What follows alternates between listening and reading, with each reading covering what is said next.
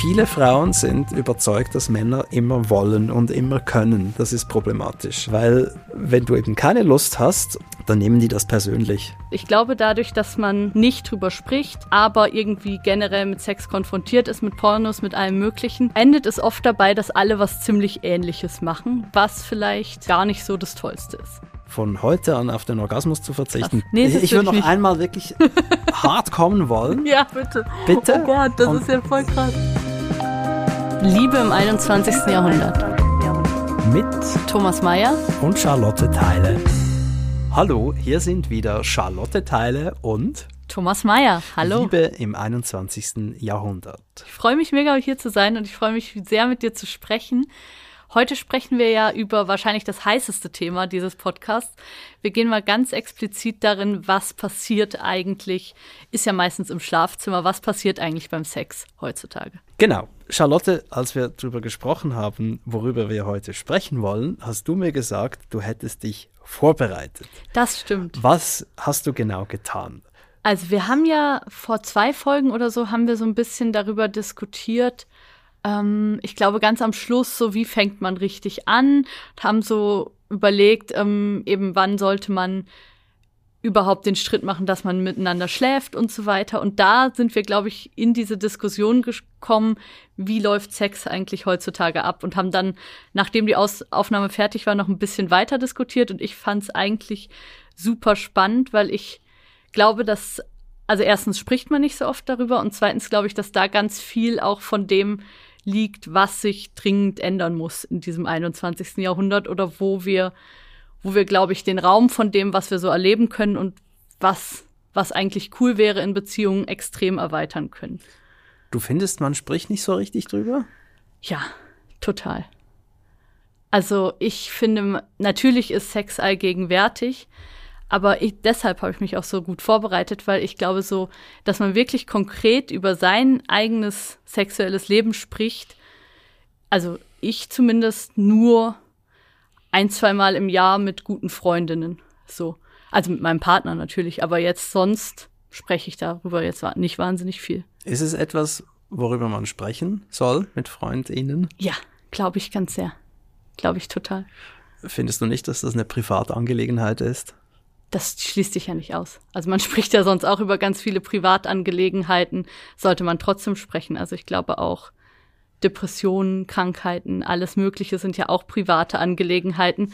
Und deshalb sagt man ja trotzdem nicht, sprich bitte nicht drüber, das möch möchten wir gar nicht. Ja, ja, schon. Nur äh, äh, wenn du über Sex sprichst, sprichst du ja nicht nur über dich selbst, sondern auch über die Person, die involviert ist, die ja in den meisten Fällen nicht gefragt wird, ob es okay ist, wenn darüber gesprochen wird. Das stimmt, das stimmt.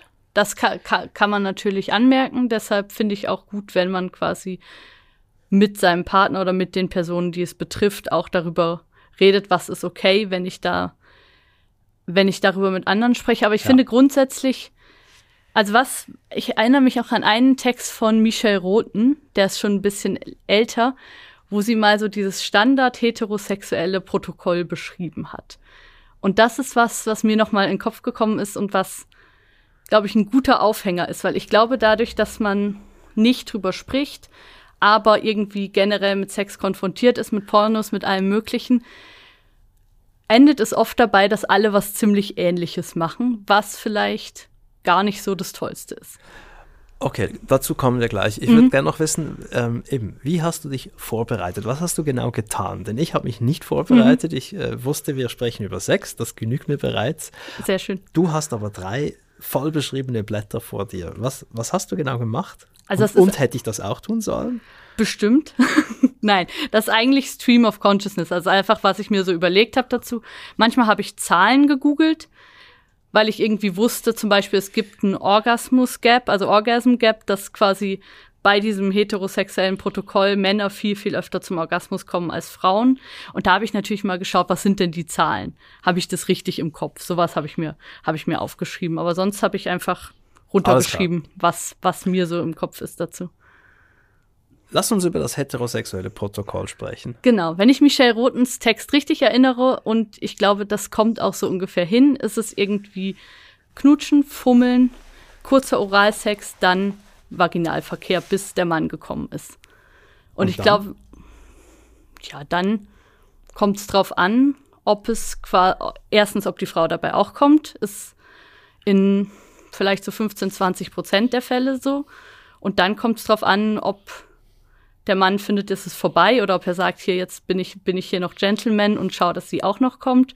Und das ist so, glaube ich, dieses Standardprotokoll, was wir alle kennen. Oder? Wie es ja auch in den äh, Pornofilmen präsentiert wird. Ja, es gibt ja alles in Pornos, aber das ist, glaube ich, wirklich so ja, der. Das ist das gängige voll. Erzählmuster.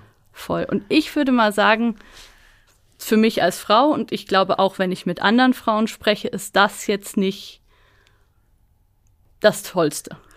Das okay. ist auf warum, jeden Fall, man kann es verbessern, würde ich mal sagen. Was ist daran nicht toll? Ist eine rhetorische Frage, aber ja. ich finde es trotzdem wichtig, dass du sagst, was, was halt daran super, nicht toll ist. super unindividuell ist, glaube ich. Also ich glaube, wir sind eigentlich relativ verschieden, auch in dem, was wir uns wünschen.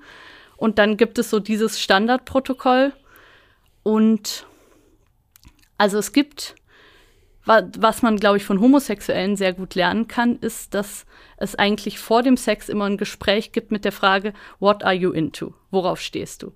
Weil zum Beispiel bei Schwulen irgendwie auch 20 Prozent der Leute sagen, nee, Analverkehr ist gar nichts für mich. Und deshalb muss man sprechen. Und ich glaube, das ist was, was man im heterosexuellen Dating unbedingt übernehmen sollte. Weil eben, wenn jetzt eine Frau zum Beispiel sagt, du, Vaginalverkehr sagt mir gar nichts, dann wird man sagen, hm, was machen wir denn jetzt?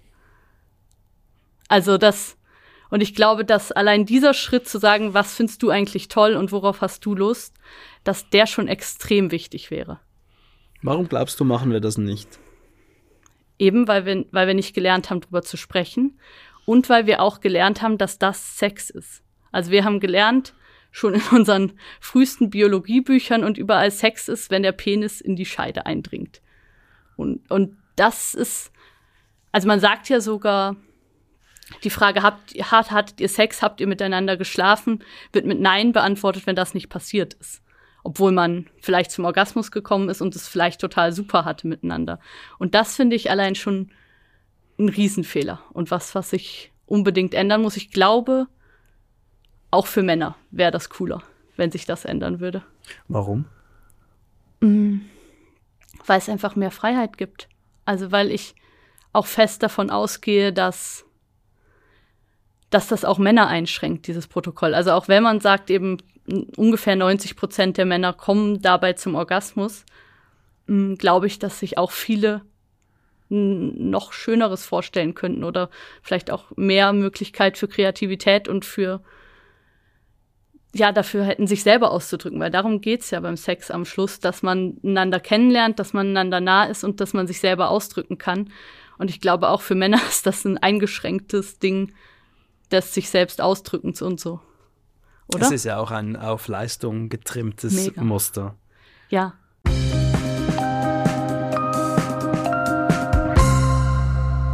Also hast du das auch so erlebt, dass das ein auf Leistung getrimmtes Ding ist, dass man muss st standfest sein und man muss das auf jeden Fall so durchziehen können und so? Lass mich das ja. aus der Warte eines 48-Jährigen beantworten. Ja, ich trinke einen Schluck Wasser. Mach dir einen Tee. Wenn man ein sehr junger Mann ist, mhm. dann, dann ist das ein Selbstläufer. Ja. Dann, dann hast du die ganze Zeit Sex im Kopf und äh, die Begegnungen mit Frauen gestalten sich rund um das herum. Ja. Es ist Dauergesprächsthema deswegen habe ich vorhin gefragt, müssen wir denn das wirklich äh, mhm. besprechen? Weil früher habe ich das sehr ausführlich besprochen.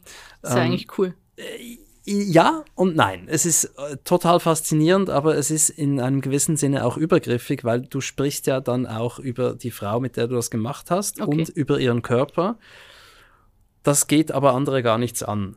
Das stimmt, ja. Und das habe ich erst später gemerkt, dass das mir eigentlich gar nicht zusteht, mhm. so freimütig über etwas zu reden und mir anzumaßen, das zu tun, ohne ein Einverständnis dafür von der anderen Hälfte zu haben. Mhm. Aber zurück zum Thema. Sex war für mich damals etwas sehr Zentrales und die Standhaftigkeit, die du angesprochen mhm. hast, war eine Selbstverständlichkeit. Ja. Und das führt dazu, du willst halt wirklich ständig Sex haben. Mhm. Und wenn du ihn nicht hast, dann masturbierst du verzweifelt. Ja. ja, ja. Weil es einfach, es ist ein Drang. Voll. Und das verändert sich ähm, dramatisch. Ähm, was nicht ganz einfach zu akzeptieren ist, aber auch neue Räume eröffnet, die du vorhin kurz mhm. angesprochen hast. Ähm, was ich aber sagen will, ist, dass äh, dieses Müssen, das ist etwas, was ähm, einfach passiert. Denn wenn junge Männer dauernd wollen mhm. und wenn sie dann können, es auch tun und junge Frauen mit solchen Männern zu tun haben, dann entsteht bei beiden der Eindruck, Männer wollen immer Sex und Männer können immer Sex haben. Voll. Das ja. ist, das ist ja äh, auf dem eigenen und äh, anderen Erleben äh, basiert. Mhm. Und daraus entsteht dann auch eine Erwartung. Also das kenne ich aus, aus, äh, von mir selbst. Mhm. Ich habe mich als jemanden erlebt, der immer Sex haben will Klar, ja. und auch haben kann. Ja. Ähm, auch äh, ungeachtet der Frage, ist das jetzt wirklich die beste Idee für uns beide? Mhm. Ist das was sie wirklich will? Ist das, was ich wirklich will? Ja. Äh, führt das an einen guten, sinnvollen Punkt oder ist das einfach nur jetzt gerade idiotische Triebbefriedigung? Diese Fragen stellst du dir, äh, wenn, dann sehr kurz. Und ja. die Antwort ist auch egal. Also selbst wenn du merkst, ich sollte jetzt nicht, machst du es halt trotzdem. Ja. Warum? Weil du kannst. Warum? Weil du ja ohnehin willst. Das ist fatal, weil du dich dann wirklich so kennenlernst, als jemand, als jemanden, der immer kann und will. Mhm. Und das verändert sich. Und es ist gut, dass sich das verändert, aber du hast dann halt auch Momente, in denen du von dir selber enttäuscht bist, mhm. weil du merkst, oh, ich habe keine Lust. Ja. Das ist etwas, das kommt nach deinem 40. Geburtstag. Ja. Bis dahin gibt es das gar nicht.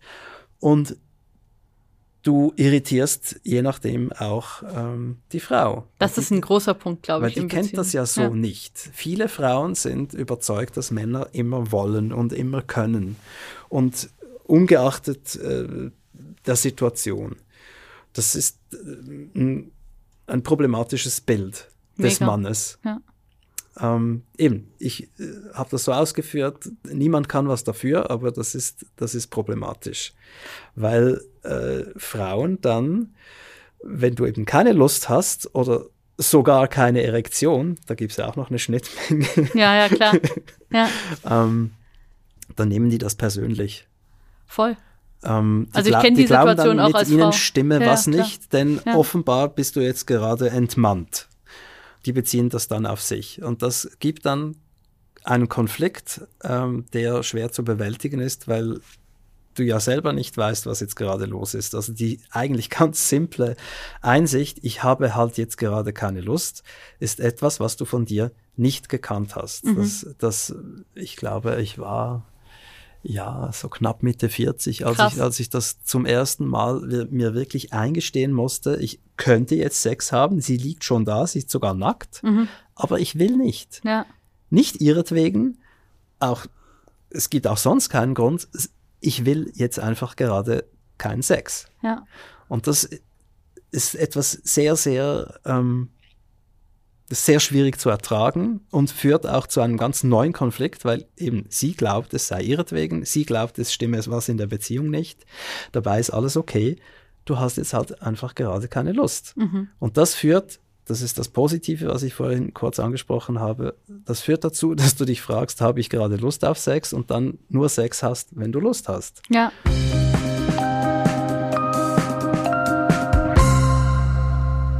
Ja, mega spannend. Aus weiblicher Perspektive ist es, glaube ich, so, also dass man sich als junger Mensch die ganze Zeit mit Sex gedanklich beschäftigt, ist gleich.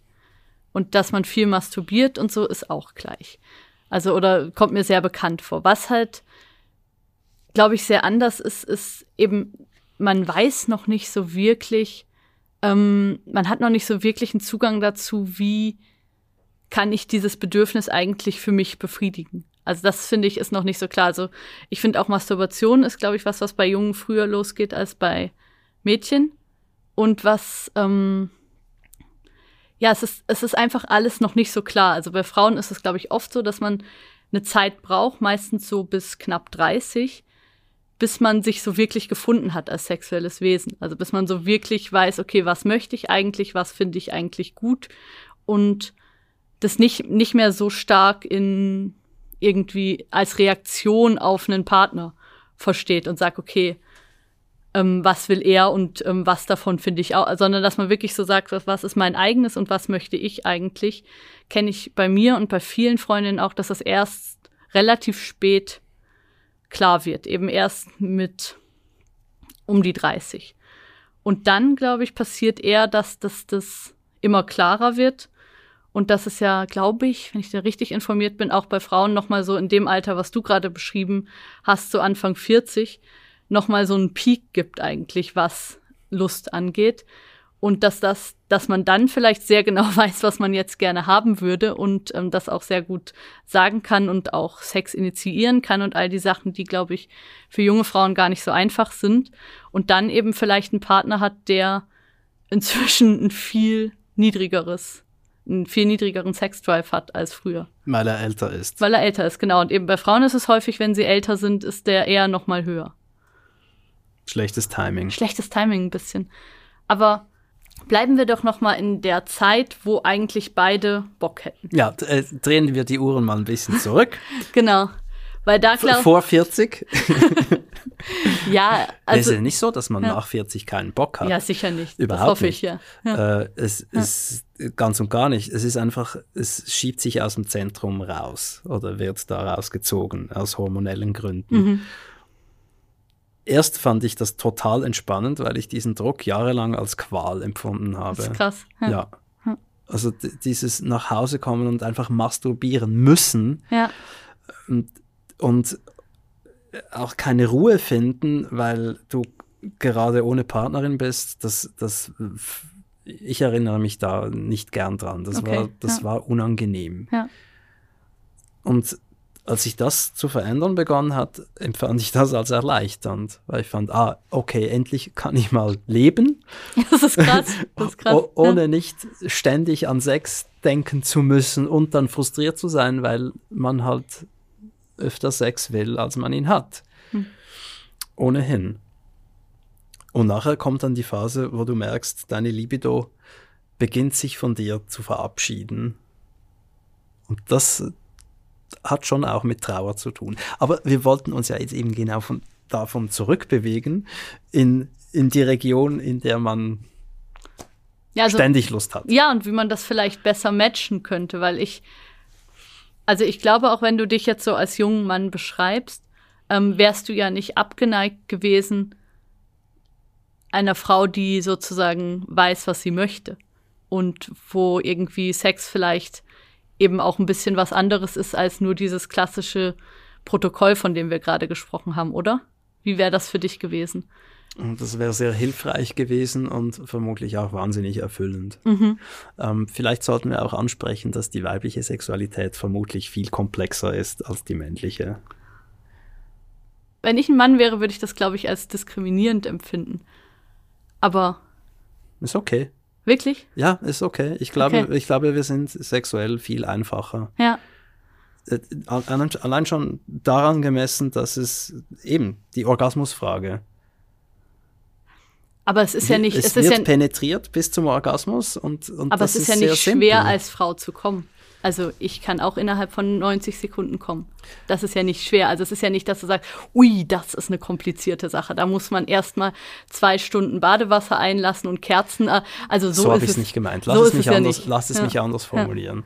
Ja. Ähm, Hypothese. Ja. Äh, wir bewegen uns jetzt in die in unsere Jugend zurück und ähm, ich bringe dir 20 Männer und du mhm. bringst mir 20 Frauen. Und das sind Leute mit 20 20 Männer für mich, ich schon ja, die begeistert. Sind, die sind für dich. Okay, gut. Äh, und die 20 Frauen sind für mich okay. und das sind alles Menschen, die wir total attraktiv finden. Okay, ja, ich behaupte, dass, äh, und jetzt machen wir uns daran, mhm. diesen mhm. Menschen einen Orgasmus zu verschaffen. Okay. Sounds exhausting, ja. Äh, ja, ja, es ist ja eine Hypothese. Das, die Erschöpfung ist jetzt kein Thema. Okay. Ich behaupte, dass du eine wesentlich höhere Erfolgsquote hättest, weil Männer simpler gebaut sind in diesem Zusammenhang als ich. Ich müsste diese Frauen erst kennenlernen. Sie müssten mir erst zeigen und sagen, was sie erotisiert. Da, da bin ich, da bin ich nicht der Meinung, dass das Warum nicht? Ähm, weil, also gut, ich kenne natürlich nur meinen Körper, den finde ich ziemlich einfach. Und weil ich das tatsächlich auch schon so erlebt habe, ganz konkret, dass mir ein Mann gesagt hat, mach, mach es bitte so und ich hatte es davor falsch gemacht. Also das, so dieses, dass man denkt, eben, das war auch so ein Aha-Moment für mich und quasi Schockmoment, dass ich dachte, ich weiß doch, wie das geht. Ähm, und dann gemerkt habe, ähm, das ist, deshalb habe ich auch so ein bisschen gesagt, ist das nicht eine Beleidigung, weil ich glaube schon, dass man nicht jeden Penis exakt gleich anfassen kann und jeder das ge- genau gleiche gut findet.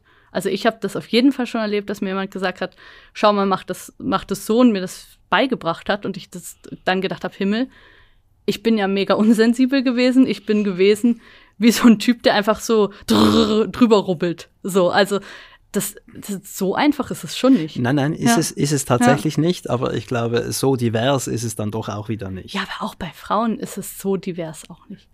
Also, das zeigt ja zum Beispiel die, die Sextoys, die, wo alle die gleichen verwenden. Also, Guter Punkt. das, das ich glaube, also man muss es lernen. Ich glaub, aber ich glaube, man kann das. Also, ich, das ist so Na schwer. gut, dann, ist ist, dann funktioniert meine These nicht. Ist ja auch okay. Also, aber jetzt noch mal zu der Komplexität zurück. Also, was ich glaube, was eine größere Rolle spielt für Frauen, ist, glaube ich, Fantasie. Also, es ist ja häufig so, es ist ja auch das so in diesem Markt für Frauen, auch so Hörbücher und alles, was so mehr Geschichten erzählt und so eine größere Rolle spielt als für Männer. Also, ich glaube, dass für viele Frauen so der Backlog an Sexfantasien, die sie in ihrem Kopf haben, dass das was sehr, sehr Wichtiges ist. Ich glaube, Männer haben das wahrscheinlich auch, wahrscheinlich auch so Best of Moments aus ihrem Sexleben. Ja, ja. Aber ich kenne viele Frauen, mich inklusive, die super elaborierte Fantasien haben, die sich in irgendwelchen anderen Welten oder Zeiten oder was weiß ich abspielen und so. Und das finde ich ist was, was Cooles tatsächlich an der weiblichen Sexualität, was auch Spaß macht zu teilen mit einem Partner.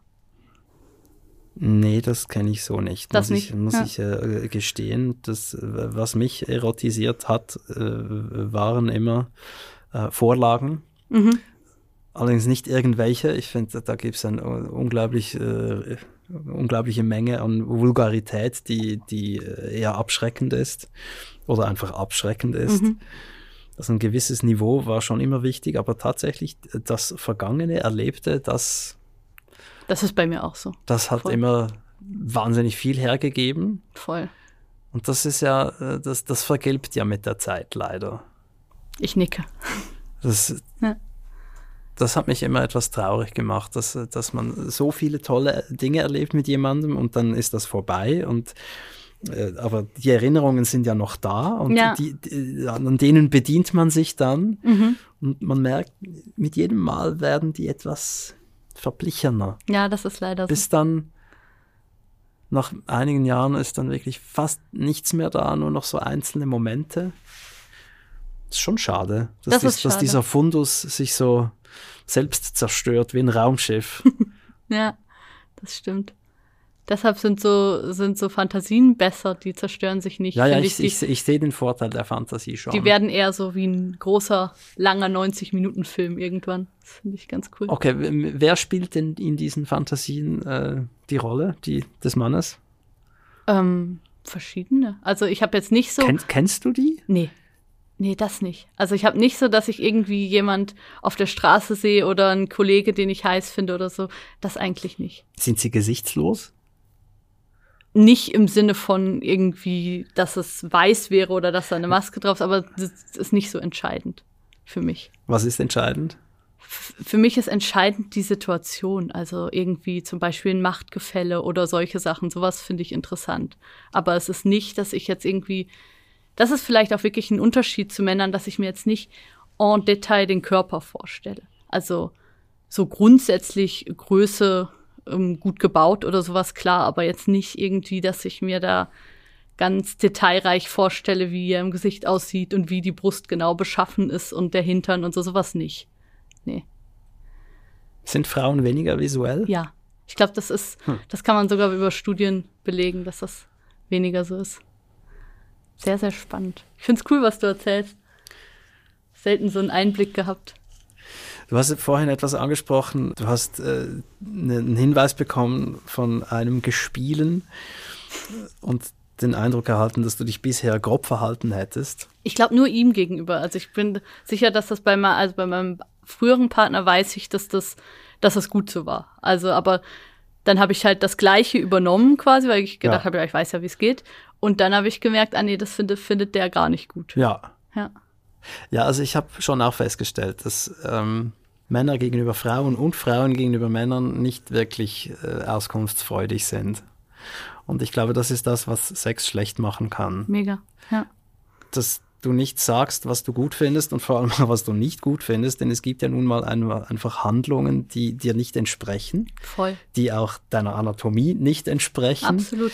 die äh, zu grob sind oder auch zu wenig grob, ja, es ja auch. Absolut. Ähm, und ja, man wird dann, weiß nicht, wie man das jetzt sagen soll, äh, fragt sich, darf man das sagen, sucht nach den richtigen Worten, hofft darauf, dass man irgendwie nonverbal kommuniziert und dann die Einsicht entsteht, also eigentlich das, was äh, auch sonst passiert, ja. wenn es Beziehungsprobleme gibt.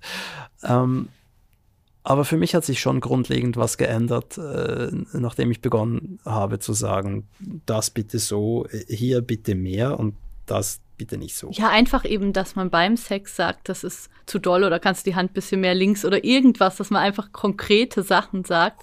Allein das ist, glaube ich, schon was, was junge Menschen oft nicht, nicht können und nicht gelernt haben. Ja, wie denn auch?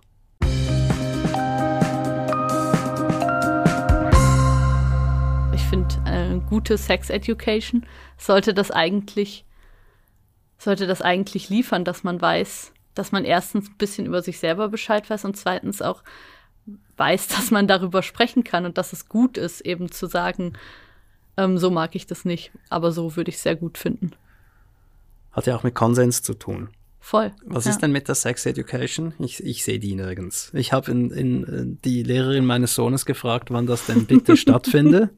Ja. Und äh, im Lehrplan 21 kommt das wohl vor. Ja. Ähm, wird aber in die sechste Klasse verfrachtet. Wie alt sind die Kinder da? Zwölf. Okay, es ist spät. Ich finde, es ist viel zu spät. Ja. Also es ist Jahre zu spät. Absolut. Ja. Ich denke, das ist wie die Mathematik, sollte das früh beginnen und dann an Komplexität äh, gewinnen. Mhm. Aber man sollte früh anfangen zu sagen, das ist ein Körper, das ist ein anderer Körper. Ähm, und wenn jemand dich berührt oder du jemanden berühren willst, dann, dann musst du sprechen. Genau. Absolut. Und das, das sollte früh beginnen. Und ich habe äh, den Eindruck, die Befürchtung, dass die Eltern das an die Schule delegieren, die Schule es an die Eltern delegieren und irgendwann macht man halt noch so ein Pflichtprogramm. Absolut. Ich habe ja ein Bilderbuch geschrieben, ja. das heißt, wie der kleine Stern auf die Welt kam und es hat ja einen Aufklärungsaspekt in dem Buch. Oh, das muss ich anschauen. Da geht es darum, wie macht man ein Baby. Ja. Und ich wurde äh, an diverse Schulen und Kindergärten eingeladen und habe das ja, es waren vielleicht, ich sage jetzt mal, 700, 800 Kinder insgesamt mhm. in den letzten zwei Jahren, denen ich aus dem Buch vorgelesen habe. Und äh, an der betreffenden Stelle habe ich gefragt, wer von euch weiß, wie man ein Baby macht?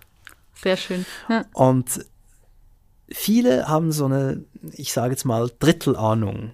Mhm. Und äh, natürlich, äh, Kinder geben nicht alles eins zu eins so wieder, wie man es ihnen gesagt hat.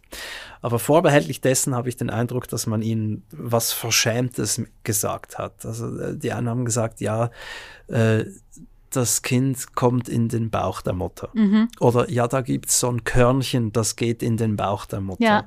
Also niemand hat vom Storch oder sowas gesprochen, das nicht, aber du hast gesehen, diese Kinder wurden nicht aufgeklärt. Man hat ihnen nicht gesagt, wie man ein mhm. Kind macht. Ja, und das ist ja nur ein mini kleiner Teil der Aufklärung. Das ist ein, der, wie, der, wie der zentrale kleine Teil der Aufklärung. Ja. Es geht ja um, um eben, ja, du sagst, viel, viel Education. Ja. Es ist ja auch eine Erziehungsfrage. Und von diesen 800 Kindern hat genau eins wirklich gewusst, was Sache ist. Mhm. Der hat ganz klar sagen können, das passiert, da ist der Penis und da ist die Vagina und da ist das Spermium und das geht ins, ins Ei der Mutter und dann entsteht so das Kind. Das ist ja super, aber eben da finde ich auch noch mal, wenn man sich jetzt, also wenn ich mich an mein Sexleben erinnere, wie groß jetzt die Rolle war, die irgendwie Sex zur Fortpflanzung gespielt hat, wo eben sozusagen die Idee war, dass jetzt dieser dieses Spermium in die Eizelle geht, das ist ja eigentlich ein super kleiner Teil davon. Gewiss, aber Es ist schon mal gut, das zu wissen, aber ich habe ich hab es letztens ist nicht alles Ja. einverstanden. Aber es, Ja. ist, es ist wichtig zu wissen, dass ein Kind weiß, ja, wie es entstanden ist. Es ist nicht einfach in den Bauch gekommen. ja, Und es ist, sie, einige wissen auch noch nicht mal, wie sie da wieder rausgekommen sind. ja, voll. weißt du? Ja. Und ich meine, das waren 800 Kinder und einer konnte sagen, Und wie alt waren die? zwischen fünf und neun. Okay, ja, Und es war auch interessant zu sehen, wie die äh, Lehrpersonen, Mhm. also das waren alles Frauen, die, Lehr die, die Lehrerinnen, Ja. wie die reagiert haben ähm, auf, auf das Thema. Also das, das hat auch zu einigem äh, Unwohlsein geführt. Ähm, in einem Fall war es sogar so, dass die gesagt haben, wir wussten nicht, was da auf uns zukommt. Das hätte man vorbereiten ach müssen. du Elend, ja. Und äh, eine Klasse, die dann später gekommen wäre, da hat die Lehrerin gesagt, meine Kinder werden gewiss nicht aufgeklärt und ist nicht gekommen. Krass, Das wurde mir gegenüber nicht kommuniziert, Ja. man hat sich nicht abgemeldet oder äh, mir gesagt, äh, Herr Meier, wir wären froh gewesen, hätten Sie uns äh, Ja. äh, vorgewarnt, obwohl Ja. ich finde, das ist nicht etwas, was eine Warnung erfordert, sondern auf gut schweizerische Art äh, hat man gar nichts gesagt, sondern sich bei der Veranstalterin beschwert, per Mail, versteht sich. Aber ich habe gesehen, das ist ein Riesending. Wir haben das Jahr 2022 Wahnsinn. und es ist noch immer extrem schambehaftet und man, man wird unruhig, wenn es darum geht, Kindern die Wahrheit zu sagen. voll. Es ist ja nichts Schmutziges oder Überforderndes. Also ich habe gesehen, wenn ich das denen erklärt habe, die, es gab einige, die haben nicht zugehört, die waren offenbar noch nicht Ja. bereit dafür und die anderen haben das interessiert zur Kenntnis genommen und gut war. Aber kein einziges Kind war äh, überfordert oder hat mit Ekel reagiert oder irgendwas. Das, das denke ich sowieso. Und da habe ich mich gefragt, Moment mal schnell, das kann ja wohl nicht sein, dass ich das machen muss mit meinem Bilderbuch. Das hätten die Eltern schon längst erledigen müssen und in der Schule sollte es nicht als Ersatz, sondern als Ergänzung schon früh ein Thema sein, altersgerecht. Voll. Natürlich erklärst du das Fünfjährigen anders als Zwölfjährigen. Es geht auch um andere Themen. Dass es aber kein Thema ist, finde ich erschreckend. Ja. Ich habe letzte Nacht lange wach gelegen, was einem ja manchmal passiert als schwangere Person, und habe bei der New York Times einen Podcast gehört, wo es auch über so Sex Education Bücher ging. Und da war ein Buch, das heißt Sex is a Funny Word, was jemand so aus Kanada, ich glaube Toronto, so auch eigentlich für die LGBTQ-Szene geschrieben hat, was dann aber innerhalb von einem Tag sein Crowdfunding-Ziel schon erreicht hat, weil ganz, ganz viele Hetero-Paare gesagt haben, genau so ein Buch wollen wir haben. Und das ist einfach sehr breit. Also es ist nicht mal besonders explizit, also sozusagen diese Sache mit der Penis geht in die Scheide ist nicht mal da drin. Es ist einfach eben sehr divers von den Leuten, die da auftreten.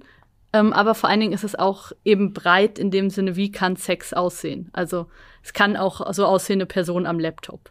Oder es kann eine Person, die einer anderen eine Fußmassage gibt. Oder alle möglichen anderen Sachen können das auch sein. Und das habe ich sofort gedacht, sowas möchte ich auch haben. Ich weiß nicht, ob es das nur auf Englisch gibt, aber das wäre sowas, wo ich jetzt, also mein Sohn wird ja noch eine Zeit brauchen, bis er überhaupt irgendwelche Infos aufnehmen kann. Aber sowas würde ich wahnsinnig Täusch dich gerne. nicht, das gerne kommt recht weitergeben. bald. Wie früh kommt es?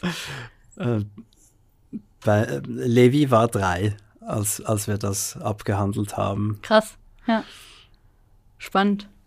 Der wollte halt wissen, erstens, wozu das Ding ist da zwischen meinen Beinen Ja. und, und äh, seinen Ja, klar. und ähm, warum die Mama anders aussieht und woher er kommt. Klar. Und, und für mich war klar, ich, ich, äh, ich Du antwortest. sag, sag dem, was Sache ist.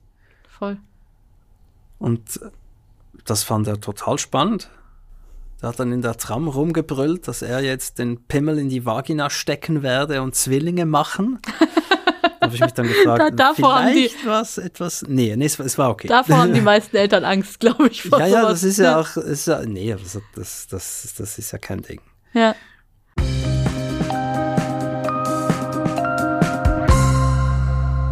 Wollen wir noch auf Zuschriften eingehen, die wir bekommen haben? Wir sind nämlich inzwischen live und man kann uns an liebe.ringier.ch ähm, Lob und Kritik und alles andere schicken. Das hat bisher jemand gemacht.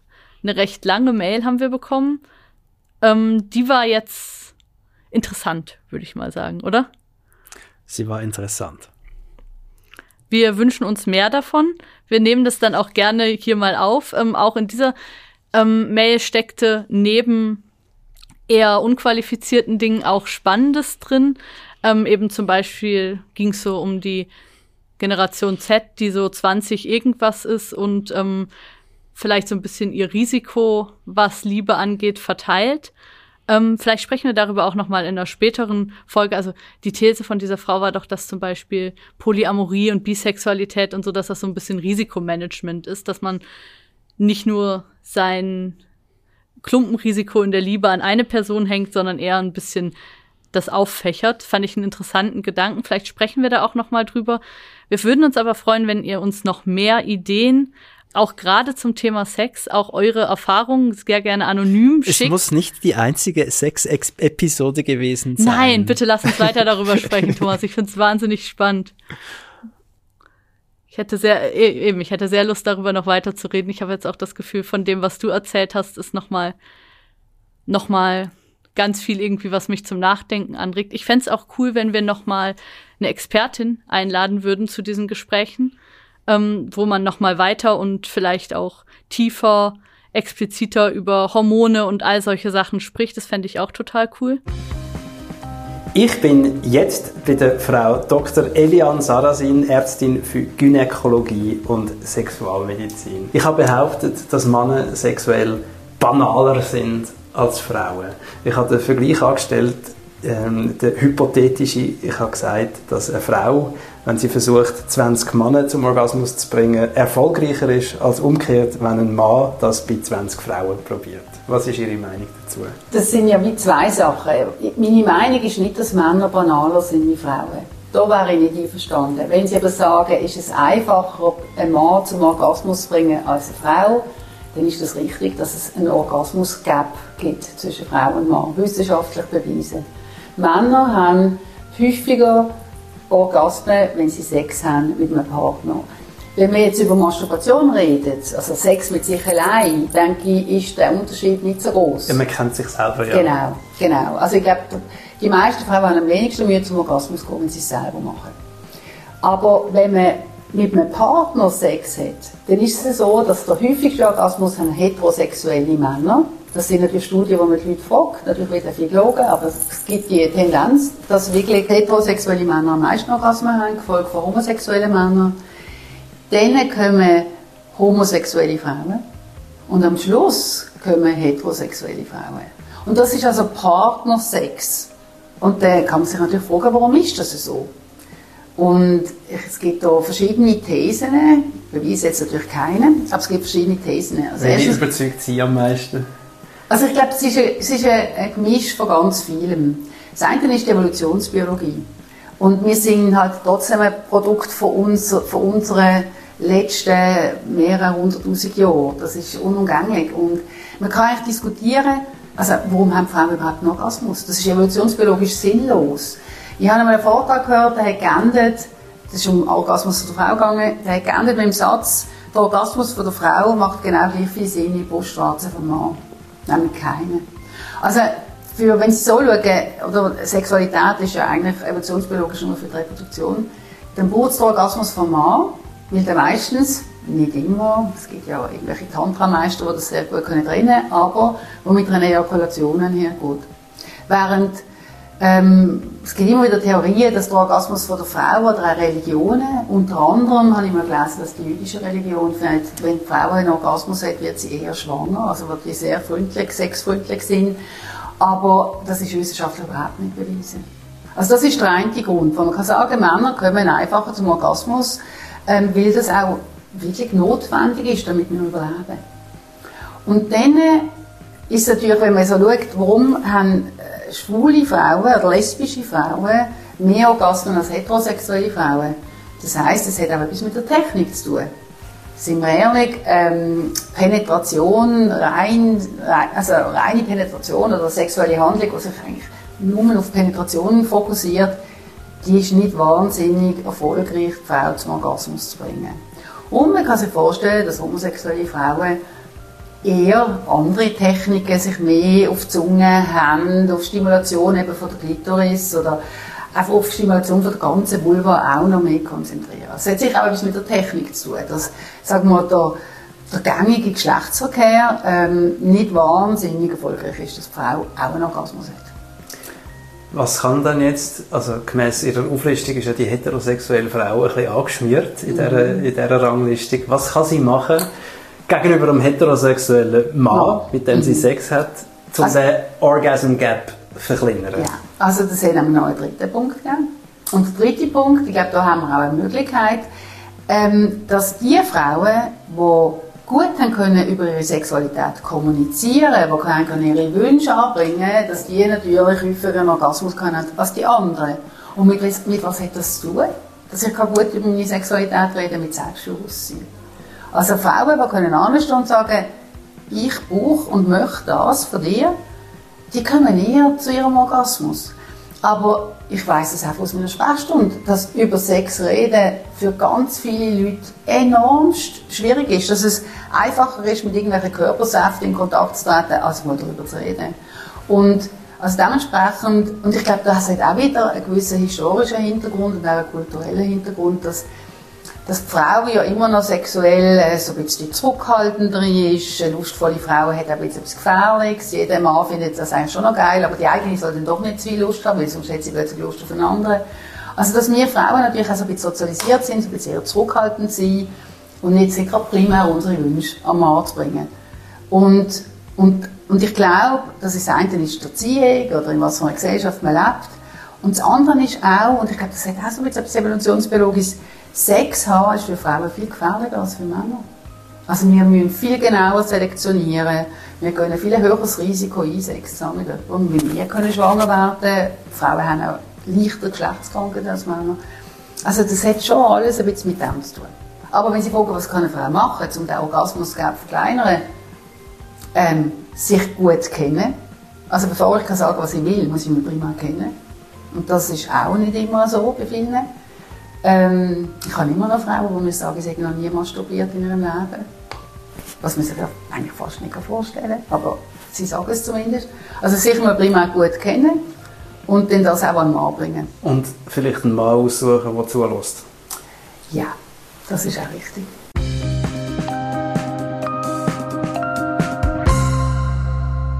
Charlotte, lass uns doch noch kurz über Sex in einer langjährigen Beziehung sprechen.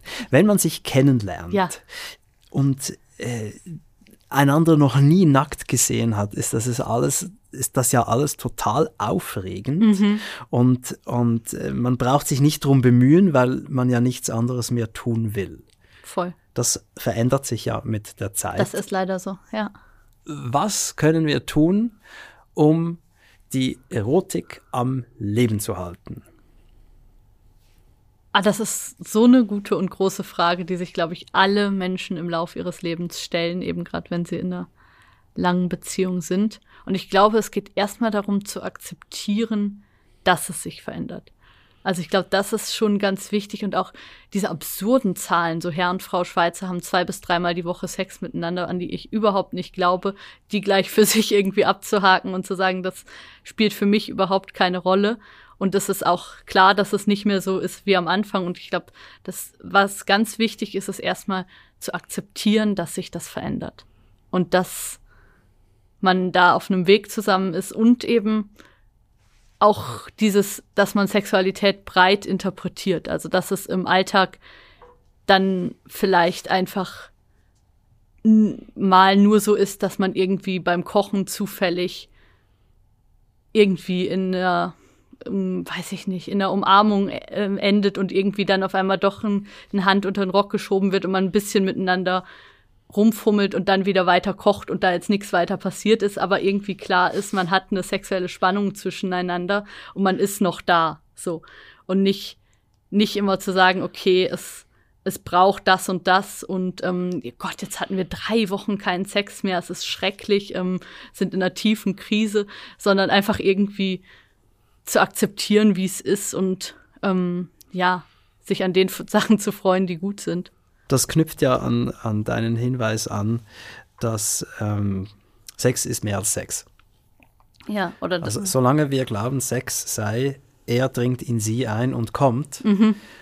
dann sind wir ja auch nicht wirklich offen gegenüber dem, was du jetzt gerade beschrieben hast, nämlich, Voll. dass man mal kurz fummelt. Ja. Das ist ja auch Sex. Voll. Ohne, dass es ein Penetrationsziel verfolgt. Voll. Ich habe äh, einige interessante Dinge gelesen darüber, dass der Orgasmus eigentlich ein Problem darstellt. Ui. Aus hormoneller Sicht. Okay, erzähl. Ähm, es gibt das Dopamin mhm. und das Oxycitin. Mhm. Und wenn du einen Orgasmus hast, dann steigt dein Dopaminniveau extrem an. Mhm. Das macht dich sehr froh. Absolut. Und nachher sackt es in sich zusammen. Okay.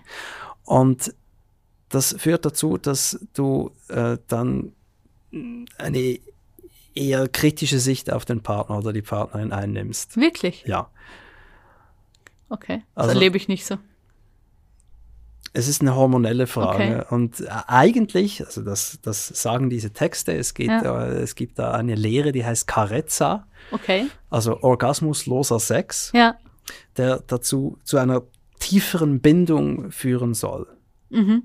Das ist dieses Slow Sex auch so ein bisschen so in der Das Art, oder? sagt mir nichts. Okay, äh, ja. Sondern es geht einfach darum, Sex einfach ohne Orgasmus. Ja. Denn der Orgasmus zerstört die Nähe. Okay, es ist überraschend für mich, aber interessant. Ja. Äh, Es, es geht noch weiter, also man Ja. sagt auch, es gibt auch Nähe, die durch Orgasmus oder mit Orgasmus fortbestehen kann, Mhm. aber die bedingt, dass man vereinigt bleibt. Okay, Also, dass man nicht einfach sich wegdreht und duschen geht und wieder das, das, das vor Netflix stimmen. sitzt, das sondern, könnte stimmen. sondern ja. sich wirklich äh, aneinander kleben bleibt für eine Weile. ja, Ähm, es ist auch so, dass äh, offenbar Menschen in der Südsee das sehr stark praktizieren und eine Sicht auf den weißen Sex haben, eine bemitleidende Sicht. okay. Weil eben gerade der Orgasmus äh, von uns so angestrebt wird und nachher bricht aber ja auch was in sich zusammen. Das ist spannend, ja. Voll, voll interessant. Muss Könntest du dir vorstellen, nie mehr einen Orgasmus zu haben? Nein. Würde ich nicht wollen. Könntest du dir das vorstellen? Ich kann mir das äh, gut vorstellen. Ähm, wenn du mir jetzt sagen würdest, äh, Thomas, der Schlüssel dafür, dass du noch viel länger Sex haben wirst Mhm. und viel mehr Freude dran haben wirst, besteht darin, von heute an auf den Orgasmus zu verzichten. Bewusst ist ja auch eine Leistung. Ja, ist eine Leistung. Ähm, Ja. Dann würde ich einwilligen. Krass. Nee, Ich, ich würde noch einmal wirklich hart kommen wollen. Ja, bitte. Bitte? Oh Gott, das Und- ist ja voll krass. Nee, das würde ich nicht machen wollen. Es ist hochinteressant. Ja, es ist mega spannend. Und ähm, ich äh, finde es faszinierend, was passiert, wenn man wohl Sex hat, aber aufhört, bevor man kommt oder bevor man in jene Region vorstößt, in der man unbedingt kommen will. Mhm. Ist ja nicht ganz das Gleiche. Das stimmt. Also Sex haben, ja, auch Penetration haben, aber nicht kommen wollen, Mhm. Ist müssen. Das, ist doch auch beim Tantra Kommen und so so ein wollen. Ding. Ja, Das, ja. Ja, das finde ich hochinteressant und ich äh, finde interessant, dass ich beobachte, ich bin, wenn ich das mache, ähm, fühle ich mich meiner Partnerin nachher mehr verbunden, als wenn ich gekommen bin. Okay. Und die sexuelle Energie bleibt auch bestehen. Das ist das, was ich auch kenne. Dass wenn man nicht gekommen ist, dass dann Ja. die sexuelle Energie bestehen bleibt. Das stimmt. Das kenne ich auch. Das stimmt. Also äh, mein, mein Votum wäre, Leute, hört auf zu kommen, aber äh, messt euch nicht an mir, ich kann es auch nicht. Nicht. Das ist ein gut, das ist ein mega Ich finde spannender dieses, ich Hinweis. find dieses Dilemma so spannend. Eben einerseits siehst du, ja, es ist zwar total geil, aber es hat auch was Trennendes. Mhm. Ich habe mal gelesen, dass Billy Wilder gesagt hätte, die ideale Partnerin verwandle sich direkt nach dem Orgasmus, er hat seinen gemeint, in einen Pokertisch mit acht Männern. Boah. Das ich kann das als Mann nachvollziehen, aber das ist genau das Trennende. Ja, okay, das ist sehr ja, das, trennend. das Business ist Ja. erledigt. ja, Es gibt hier nichts mehr zu tun, ja, sondern man wendet sich wieder anderen Dingen zu. Ist ja wie wenn du masturbierst. klar. Dann machst du den, das, das Browserfenster mit dem Porno machst du zu Und zwar sofort. und ja. sofort. Ja. Das Business ist erledigt Voll. und du checkst wieder deine Mails. Das hat äh, es hat was äh, ja, aber man kann ja tatsächlich auch verbunden bleiben. Also mit sich es- selbst. Nein, noch- ich meine, wenn man mit einem schwierig. Partner Sex hat, nee, mit sich selbst, glaube ich auch, es ist dann vorbei. Aber ich glaube, man kann, also dieses, also für mich ist das nicht so, dass das die Nähe so irgendwie immer kompromittiert oder so. Das finde ich nicht. Ich finde, das kann auch, aber, aber wahrscheinlich ja, ist es, ist es wichtig, dass man sich da nicht umdreht und ins Bad geht, sondern dass, dass man so ein bisschen näher noch beieinander bleibt und so.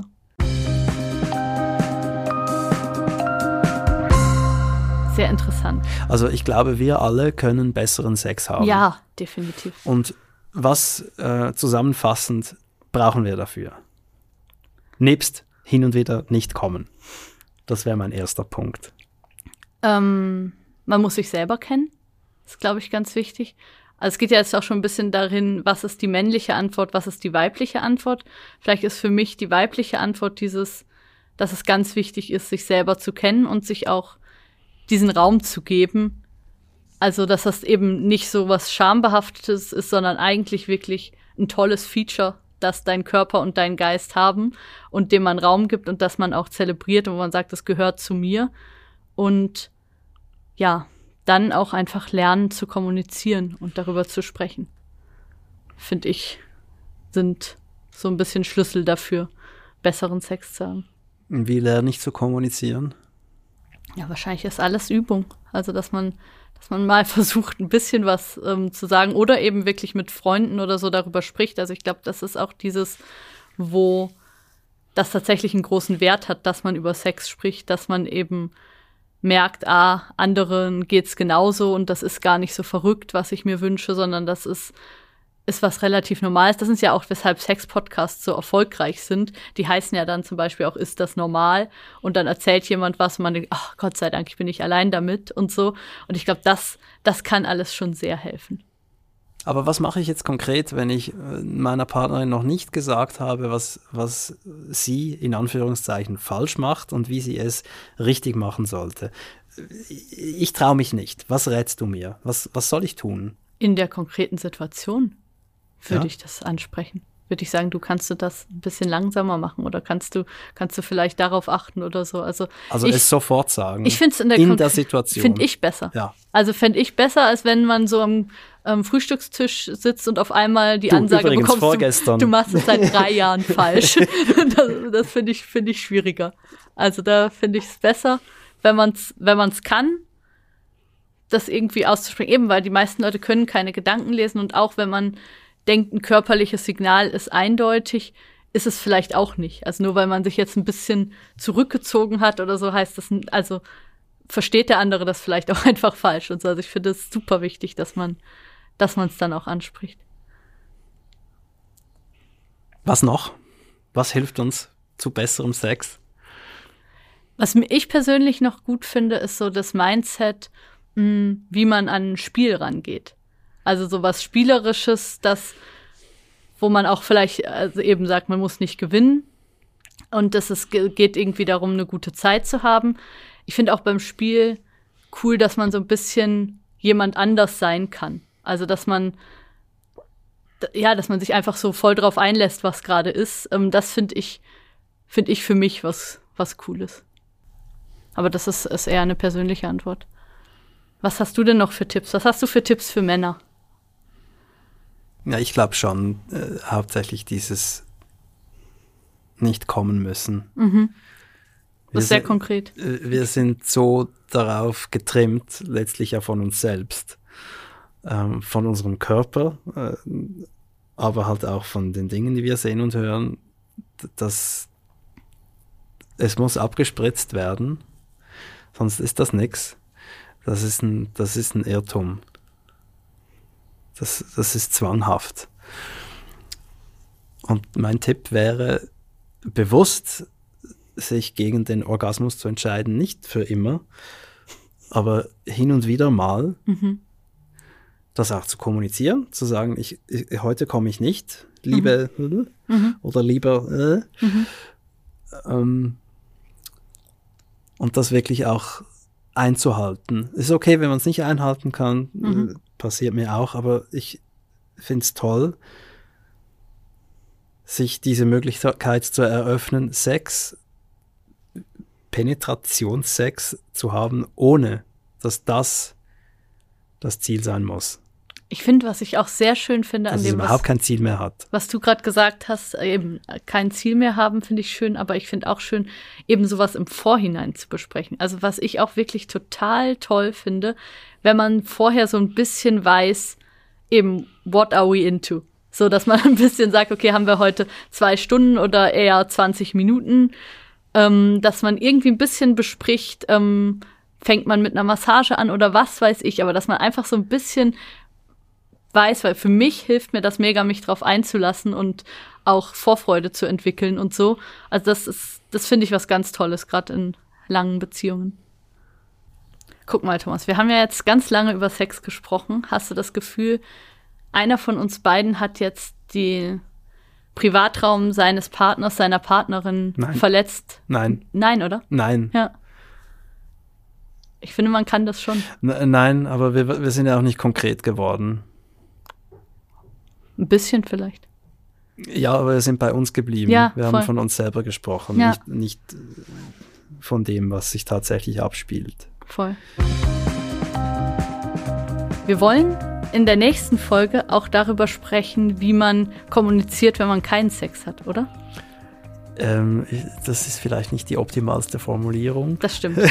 Sag gut, sag gut. Wir wollen darüber sprechen, wie man gut kommuniziert mhm. in einer Beziehung. Ganz allgemein. Generell kommuniziert. Denn äh, wir erinnern uns, ich äh, habe ja das Buch Trennt euch geschrieben und ähm, ich habe, nach, nachdem das schon geschrieben war und ich viele, viele Gespräche geführt habe, festgestellt, dass viele Beziehungsprobleme nicht unbedingt Kompatibilitätsprobleme sind, sondern Kommunikationsprobleme. Mhm. Ich glaube, es wird in sehr vielen Beziehungen nicht gut kommuniziert, was sich daran zeigt, dass oft einfach gar nicht kommuniziert wird, eben nicht nur über Sex nicht, sondern generell mhm. äh, Gefühle, Bedürfnisse, Ängste. Und wir wollen uns darüber unterhalten, wie das besser gelingen kann. Super. Wir bedanken uns herzlich, eure Charlotte Teile und Thomas Mayer. Liebe im 21. Jahrhundert mit Thomas Mayer und Charlotte Teile.